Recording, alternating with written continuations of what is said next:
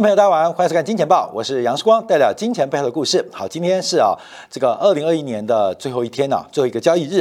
那我们要总结一下，我们二零二一年在《金钱报》这一年的时间所做出的一个收获。当然，其中包括了一些非常重要、非常精准的宏观经济的分析，当然也有很烂、很烂的一些报告跟预测啊，这是要跟大家在今天来一次。算清总账啊！一次算清总账。那我非常感谢啊，这个观众朋友在这个过去一年再度的支持我们视光，还有我们金钱豹的团队。那我看看我们后台数据啊，截至礼拜二为止啊，在二零二一年，我们总共收获了一千八百八十万次的收看。那加最后这几个。呃，天数啊，大概就应该有一千九百万次的收看，那总收看的时长是二点七亿分钟。那这些成绩啊，基本上呃都是非常感谢大家的支持。我们已经收获了二十点二十六点七万的这个订阅用户啊，各位啊，你的长期支持非常非常感谢。那在这一次啊，我们在建度最大收获是得到了。YT 啊，就 YouTube 的一个肯定，在十月份，我们受邀参加了这个全球华人在 YouTube 当中的创作者论坛，一个最为成功的频道经营的企业。那包括像流量有这个蔡阿嘎，有黄氏兄弟。那在存量，在这个粘性当中，有我们金钱豹来负责跟所有全球华人的 YouTuber 创作者来共同分享。那我们今年呢，也也收获了非常非常多的一些支持啊，包括金铁杆，包括了我们金瓶梅的会员制，也超过了六千位的好朋友来进行订阅。那在智星球当中，我们有将近三千位的好朋友继续在给我们支持，所以我们非常感谢啊。那为什么我们有巨大的一个成就？主要是我们对于整个我们的观众朋友的一个定位是在于，不断强调，我们希望我们的观众朋友的数值跟他的收入是每个月大概是三万块人民币到十五万台币的一个收入，因为只有这种收入啊，它代表他的在社会的生产力，代表他的震惊社会地位，是会看得懂金钱豹的系统的一个分析跟逻辑啊，所以我们又创下一个记录啊，这是很多观众可能不知道的，就 YouTuber 啊，YouTuber 就是 YouTube 的创作者啊，我们每千次的一个广告的呃收益。每千次的这个收看，从二零二零年的两百八十二元台币啊，又成长到两百九七块台币啊，这一点是非常非常不容易啊。假如大家了解 YouTube 的一个生态的话，会发现金钱豹的一个高射金的属性，在这个社会方方面面的这个各产业的一些优秀的领袖，都是我们金钱豹。金钱豹忠实的粉丝啊，所以从电视台转到这个网络的媒体，基本上我们继续保持一个具有强大影响力。跟一个强大分析的一个自媒体的财经平台，再度感谢大家的支持啊！所以今天我们回顾二零二一年，这个回顾二零二一是为了展望二零二二。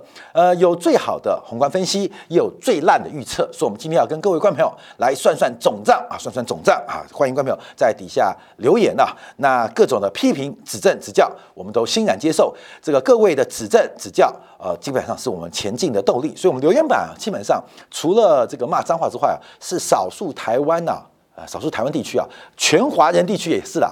财经节目当中，我们留言板基本上是自由开放讨论，而且不带风向的。很多财经节目啊是不敢开留言板的，那更多财经节目开留言板是由小编带风向，而且把一些负面的评价删光光。所以，时光你们在看《金钱报》留言当中看到很多的评价，但有正面鼓励的，也有一些负面的这个指正指教的，我们都欣然接受。这就是一个长期经得起观众朋友考验的一档重量级节目。好，那我们要讲到呃最烂的预测之前，我们要讲到最准的分析。最准分析到了明年，最烂预测。最烂的一个判断，到明年会怎么样？好，那我们就要回顾一下，从今年以来啊，我们几个重要宏观市场的观察。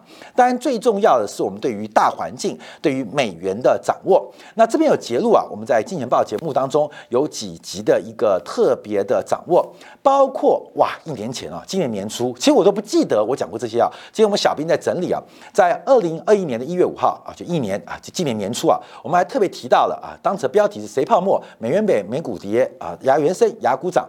我们在这个节目当中，在一月六号、一月五号就特别提到，在一点二二、一点二三欧元的平台完成之后，头部成型的可能。到了七月二十号，我们预测从侧幅满足，大概欧元对美元会来到一点一到一点三的位置。所以今年全年呢，我们在全球的汇率市场的节奏抓的是非常非常的精准。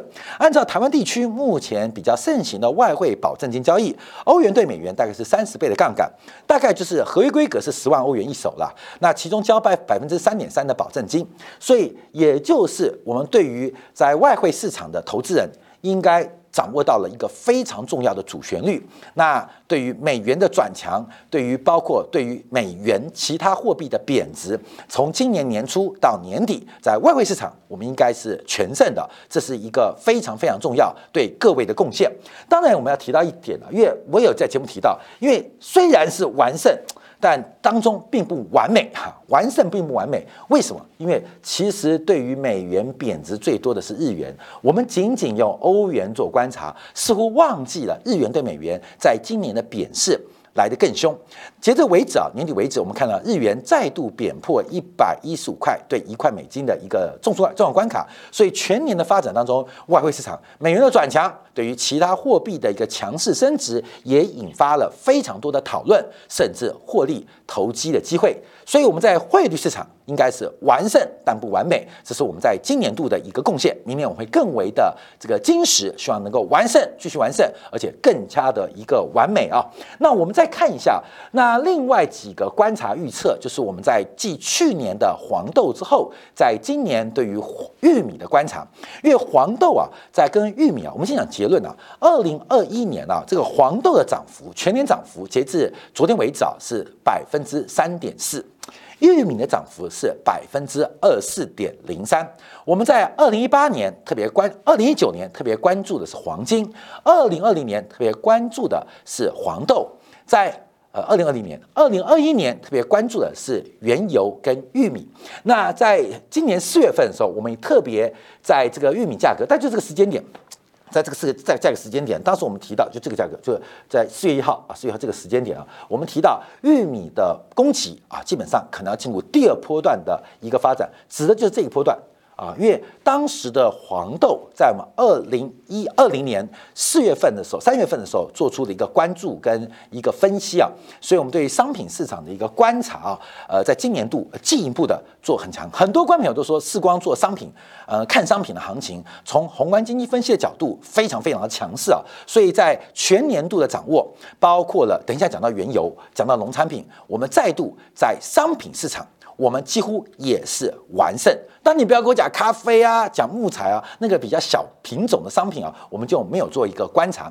所以除了外汇市场，金钱豹，你收看金钱豹的好朋友们，你会知道我们在外汇市场在二零二一年是非常非常的丰富啊，而且真的是完胜。在商品市场，除了完胜之外，更是接近完美。那我们用过两段侧反足来分析过。大豆跟玉米的涨幅满足，在最近，在最近，我们重新对于玉米。跟这个农产品有新的一波观察，我们等待二零二二年继续的追踪来做一个检验。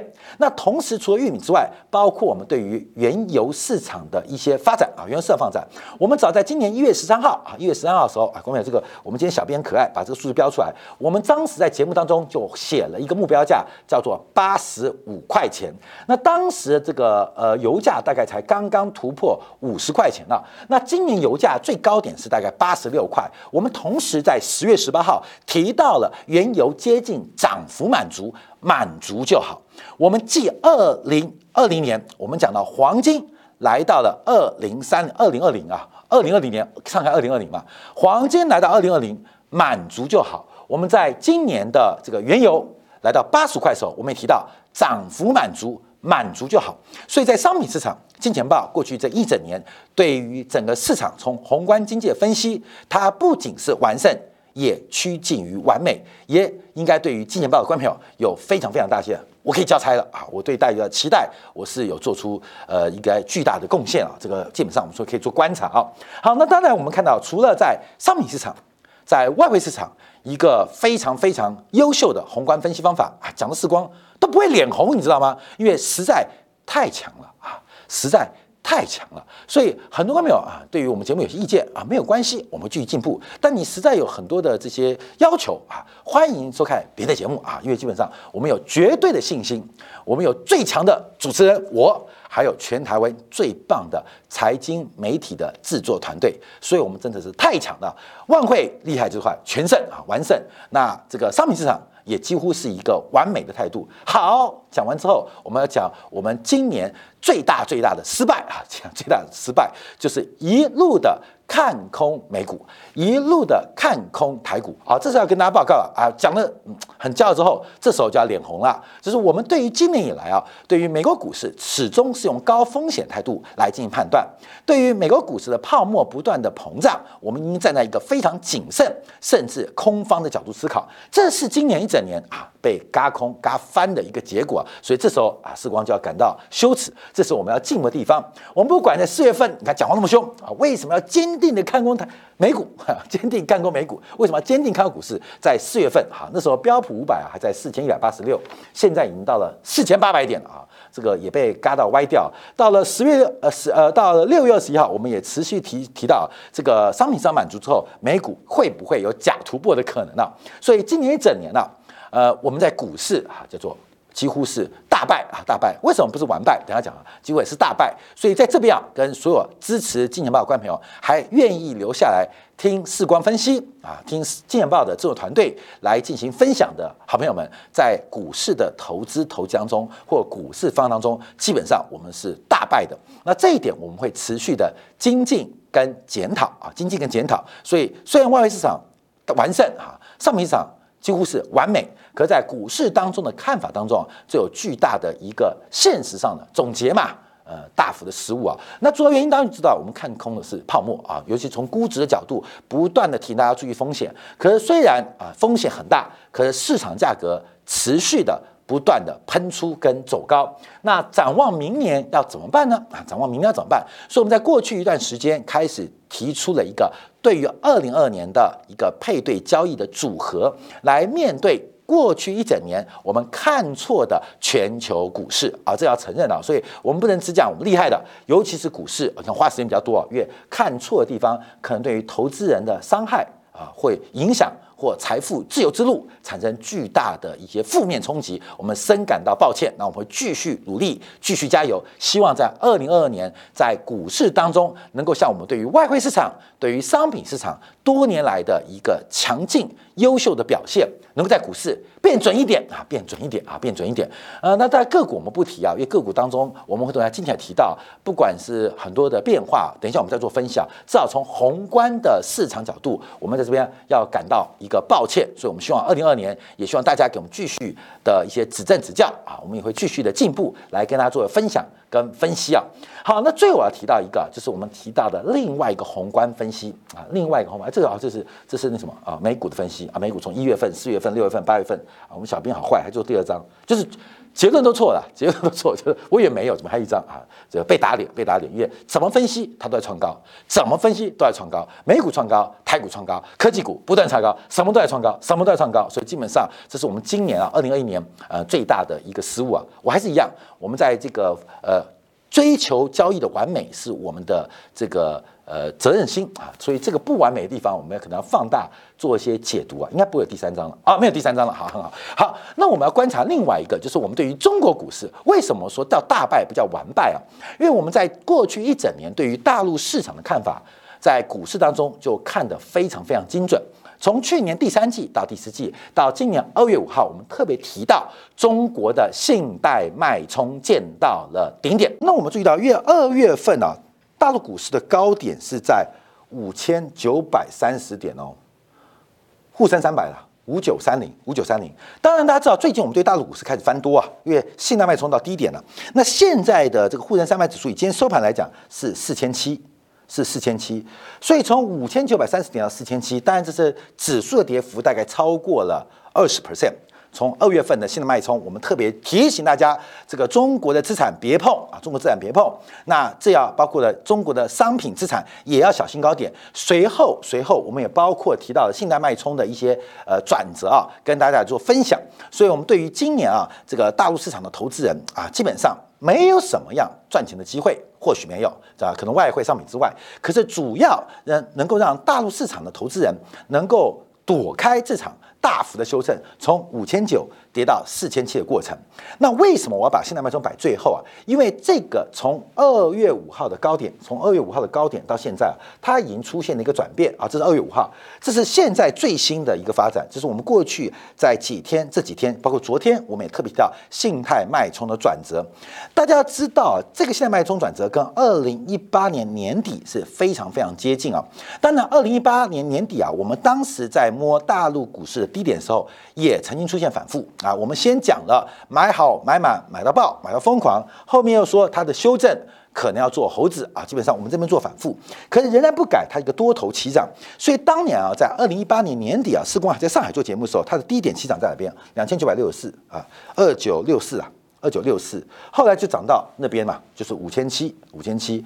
现在指数再度跌回来，跌到这边是大概是四，呃，这个是五千九了，五千九。现在跌回四千七，现在机会再来，我们当然不会放过。所以这一整年来，我们可以讲超过一年来，我们对于中国股市的看法是非常非常的保守。非常非常保守，可是现在我们在十二月份开始要提醒大家注意到，中国的信贷脉冲已经来到低点。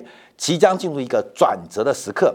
假如从这张图表观察的话，观众你可以看到，从历史的轨迹做关注，它将是中国大类资产起涨的一个位阶啊，起涨的一个机会。那至于是哪一些大类资产，我们在节目当中也不断的做分享，我们在明年年初开始也会持续做追踪。所以，我们刚刚讲到，在外汇市场，我们是完胜。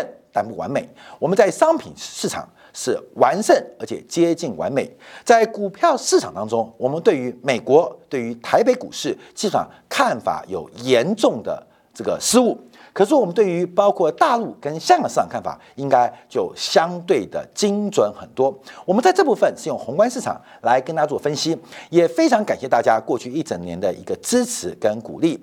展望新的一年，我们是不是能够保持外汇市场、商品市场分析的品质，能够进一步优化我们在股市分析的品质？对于宏观经济的脉络跟预测，更加的对。各位有帮助，也是我们的责任。感谢大家过去一年的收看。下礼拜一，也就新的一年，二零二二年，我们一起迈进财富自由的新希望之路。感谢大家的收看，我们下周一同一时间晚上八点，杨世光在《金钱报》与各位再会。